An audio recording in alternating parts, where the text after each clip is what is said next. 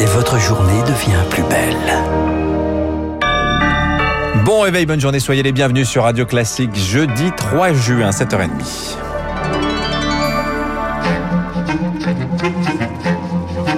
6h30, 9h, la matinale de Radio Classique avec Dimitri Pavlenko. Et Philippe Juvin, je vous le disais, sera notre invité à 8h15. Philippe Tesson, Jean-Marie Roire, l'académicien à 8h40 pour Esprit Libre. Mais pour l'heure, c'est le journal de Marc Bourreau. Marc, les communications rétablies avec les services d'urgence après hier, euh, hier soir une gigantesque panne téléphonique. Oui, le SAMU, la police, les pompiers, injoignables. Dysfonctionnement massif dans les quatre coins du pays après une panne nationale chez Orange. L'opérateur annonce euh, que le réseau est rétabli depuis minuit, mais il reste sous surveillance. Même ce matin dans les hôpitaux.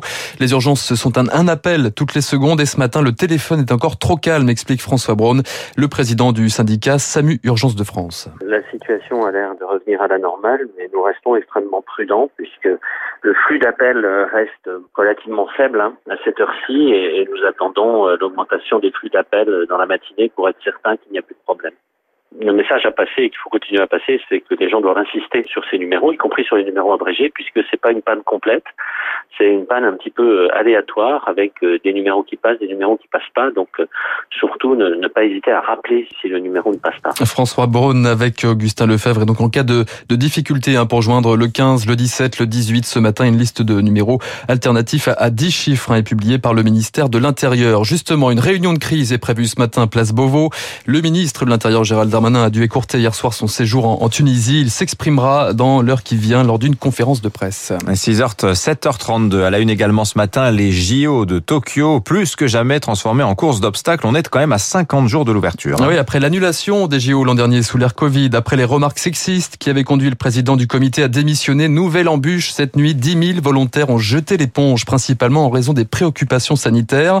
Pas de quoi entamer pour autant la détermination de Tokyo à organiser les Jeux. Yann Rousseau, vous êtes notre correspondant au Japon. Course d'obstacles et course contre la montre à Tokyo pour vacciner et convaincre les plus hostiles. Tout doucement, l'opinion publique japonaise comprend que les Jeux Olympiques vont bien avoir lieu. Dans les sondages, la population dit toujours qu'elle préférerait une annulation. Elle a peur de voir arriver dans le pays 100 000 étrangers venus du monde entier, des visiteurs qui pourraient alimenter une poussée des cas de, de Covid-19, qui reste limitée ici. Le pays identifie moins de 3 000 infections par jour. Alors, pour rassurer, le gouvernement explique que toutes les précautions vont être prises, que ces visiteurs seront isolés dans des bulles sanitaires. Surtout, les autorités accélèrent les vaccinations. Le début de la campagne avait été assez laborieux, mais les choses bougent. Le pays injecte maintenant plus de 500 000 doses par jour et il dit qu'il va atteindre le million de doses, notamment grâce à l'enrôlement des entreprises. Beaucoup de sociétés ont des équipes médicales internes ici. Elles gèrent déjà la distribution des vaccins contre la grippe et à partir du 21 juin, elles vont être mises à contribution pour les vaccins anti-Covid. Le résultat, c'est qu'à la fin juillet, donc au début des Jeux, tous les plus de 65 ans seront vaccinés. Yann Rousseau, le correspondant de Radio Classique au Japon et le comité international olympique vient lui aussi au secours de Tokyo. Deux vaccinodromes euh, seront installés au Rwanda et au Qatar pour vacciner tous les athlètes qui ne peuvent pas recevoir d'injection dans leur euh, pays d'origine. En France, les ados préparent leur biceps. Après le Canada, les États-Unis et bientôt l'Allemagne, la France, Dimitri, la France. Vous aurez fait toutes les périphrases sur la vaccination. oui, mais tout est possible. Hein. La France ouvre à son tour la vaccination pour les 12-18 ans. Ce sera à partir du 15 juin prochain, annonce d'Emmanuel Macron hier. En déplacement à Saint-Cyr, la Popie dans le Lot, le président a appelé aussi à privilégier la destination France pour relancer le tourisme cet été. Enfin, le masque va-t-il tomber pour la trêve estivale? La mesure est à l'étude après le, le, mois de juin, mais elle sera différenciée sur le territoire en fonction de l'évolution de l'épidémie. D'autant que certains voyants commencent à clignoter. Hausse significative des cas en Occitanie, en Nouvelle-Aquitaine avec un point noir, les Pyrénées-Atlantiques.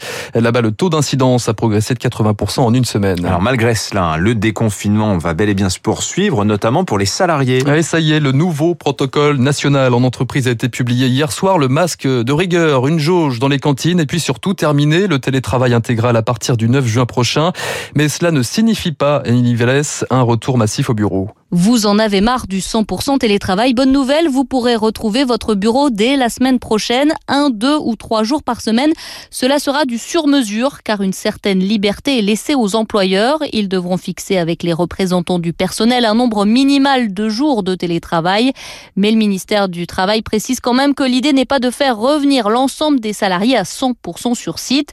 Vous l'avez compris, le travail à distance reste encore fortement recommandé au moins jusqu'à la rentrée de septembre. Pour les maintenant, là aussi du changement. Vous pourrez enfin déjeuner avec vos collègues et non plus tout seul ou entouré de plexiglas. Le protocole impose quand même une limite de 6 personnes par table et la jauge est fixée à 50% du lieu. Enfin, les pots seront de nouveau autorisés avec masque le plus possible et en extérieur de préférence. Et attention, pas de grosses fêtes, le protocole recommande 25 personnes maximum. Le gouvernement peaufine aussi son plan pour les jeunes précarisés par la crise sanitaire. Les contours d'une future garantie universelle se dessinent. Une allocation de 500 euros par mois serait sur la table selon le journal Les Échos ce matin. Plan à 2 milliards d'euros par an destiné aux précaires de moins de 26 ans. Un peu plus d'un million de bénéficiaires au total. L'exécutif réfléchit aussi à une revalorisation des petites pensions de retraite. C'est en tout cas ce que préconise un rapport parlementaire remis à Matignon cette semaine. Aujourd'hui, un tiers des retraités perçoit une pension inférieure à 1000 euros bruts mensuels. Ça représente 6 millions de personnes. Les deux députés de la majorité à l'initiative du rapport, Lionel Cos et Nicolas Turquois, proposent des pistes de réflexion, Elodie Bilfrit. Au cœur des préoccupations, les femmes. Elles représentent les trois quarts des petites pensions, conséquence de carrières interrompues entre arrêt maternité et recours au temps partiel. Des causes majeure, mais qui n'explique pas à elle seule les petites retraites. La complexité du système et le manque d'informations sont deux gros points noirs, selon Lionel Cos, député à l'REM des Landes, co-auteur du rapport. 24% des assurés ne liquident pas l'ensemble de leurs droits à la retraite, et pour un montant moyen de 40 euros par mois. Donc 40 euros par mois, quand vous avez une petite retraite de 500 ou 600 euros, c'est quand même pas rien. On souhaite que la liquidation des droits soit automatique à partir du moment où la personne part à la retraite. Autre proposition qui figure dans la réforme des retraites, revaloriser le minimum contributif. Objectif, garantir une retraite à 85% du SMIC net d'ici à 2025. C'est pour les carrières complètes. Coût estimé 2 milliards d'euros, financé entre autres par la création d'une deuxième journée de solidarité ou par l'augmentation des cotisations. Seulement voilà, l'avenir de ce rapport est incertain. Sera-t-il intégré à la réforme des retraites, toujours sur la table, selon le gouvernement, cette année ou après la présidentielle? Les rapporteurs avouent ne pas avoir les réponses. La jeune Mila face à ses harceleurs présumés au tribunal correctionnel de Paris. Aujourd'hui, 13 personnes accusées d'avoir versé un torrent de haine contre l'adolescente l'an dernier après la publication de deux vidéos sur les réseaux sociaux, des injures, des menaces de mort, de crimes. Elle est prévenue en cours 2 à 3 ans de prison. Enfin, Dimitri, la croisette est de retour après son annulation l'an dernier. Le Festival de Cannes dévoile ce matin sa sélection officielle pour l'édition 2021. En tête d'affiche, Léo Carax, Paul Verhoeven et Wes Anderson. Une palme d'honneur pour jeudi Foster. Rendez-vous donc du 6 au 17 juillet prochain et dans 10 minutes dans le journal imprévisible. Effectivement, ce sera le thème ce matin pour euh, Renaud Blanc. Merci à vous Marc Bourreau, vous revenez dans une heure. Il est 7h38 sur Radio Classique. Dans un instant, les spécialistes, on va parler euh, de ce qui se passe politiquement en Israël où peut-être une coalition anti-Netanyahou euh, est-elle en train de voir le jour. Et nous serons en ligne avec François Demazière, le maire de Versailles. C'est le mois Molière dans l'ancienne